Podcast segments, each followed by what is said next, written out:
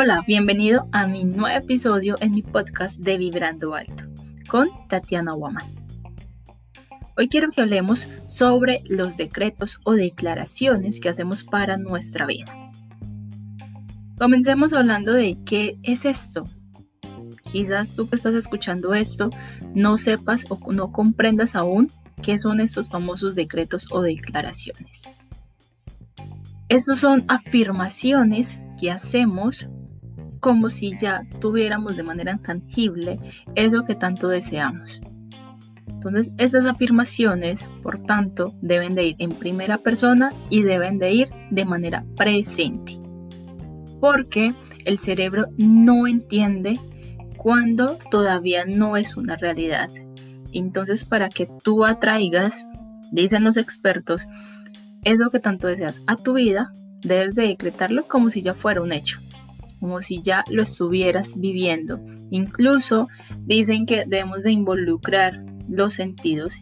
Yo estoy muy de acuerdo con ello, porque cuando tú, además de decretar o hacer esa afirmación, tú involucras los sentidos, imaginando ese momento, oliendo ese momento, escuchando, tocando, haz de cuenta como si ya lo estuvieras viviendo, tu cerebro lo va a sentir tan real que va a ser mucho más fácil que lo atraigas a tu vida.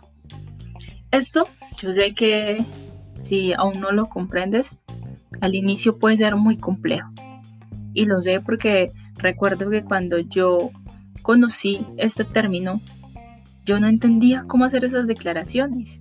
Me parecía hasta ridículo hacer esto. Pero aún así me puse en la tarea de hacerlo constantemente.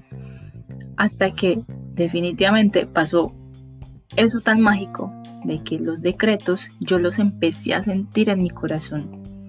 Y cuando empecé a sentirlo, empecé a tener visualizaciones que me mostraban ese momento.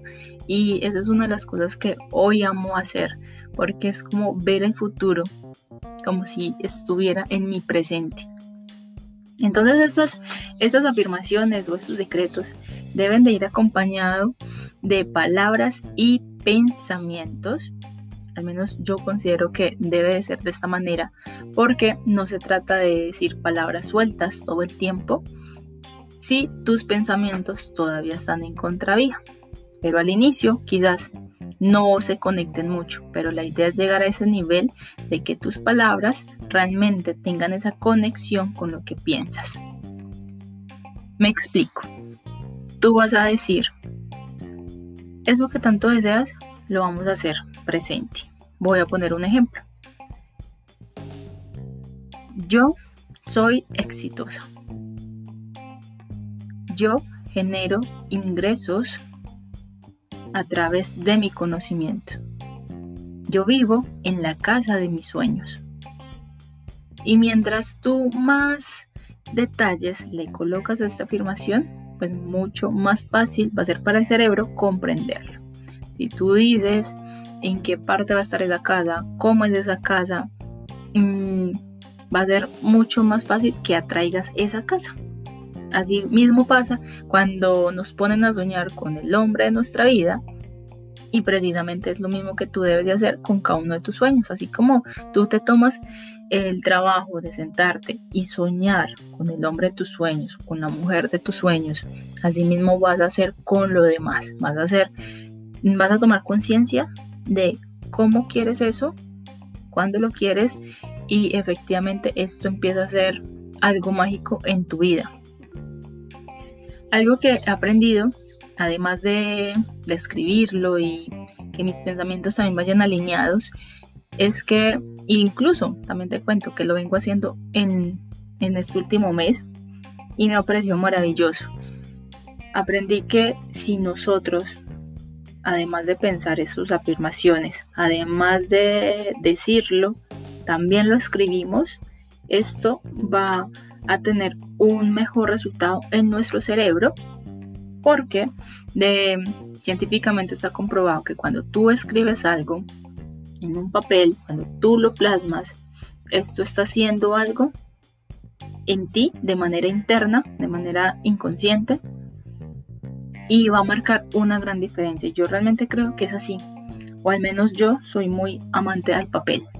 Yo amo escribir porque siento que veo más claridad todo lo que tengo en mi mente y yo digo, me pongo a pensar, pues si esto me ha funcionado para mis metas, si esto me ha funcionado para mis proyectos, para manejar mis compromisos día a día, pues imagínate el poder que debe tener para los sueños.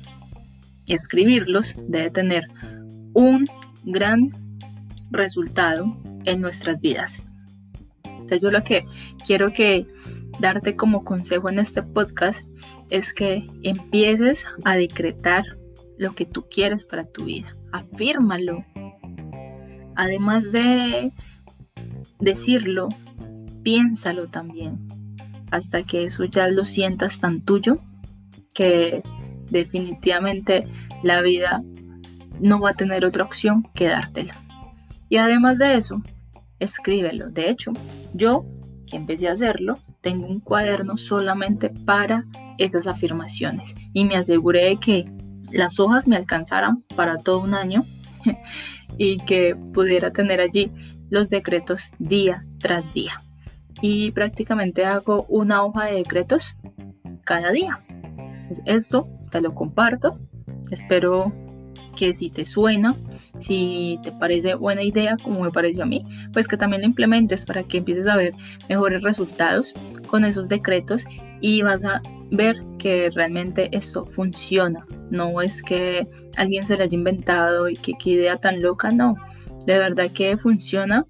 Simplemente que como todo es un proceso y al inicio no se te va a dar tan fácil, pero a que lo hagas ya se va volviendo una habilidad y, en el momento que se te vuelve una habilidad, ya tu corazón y tu mente, tanto escucharlo, ya lo empezará a creer.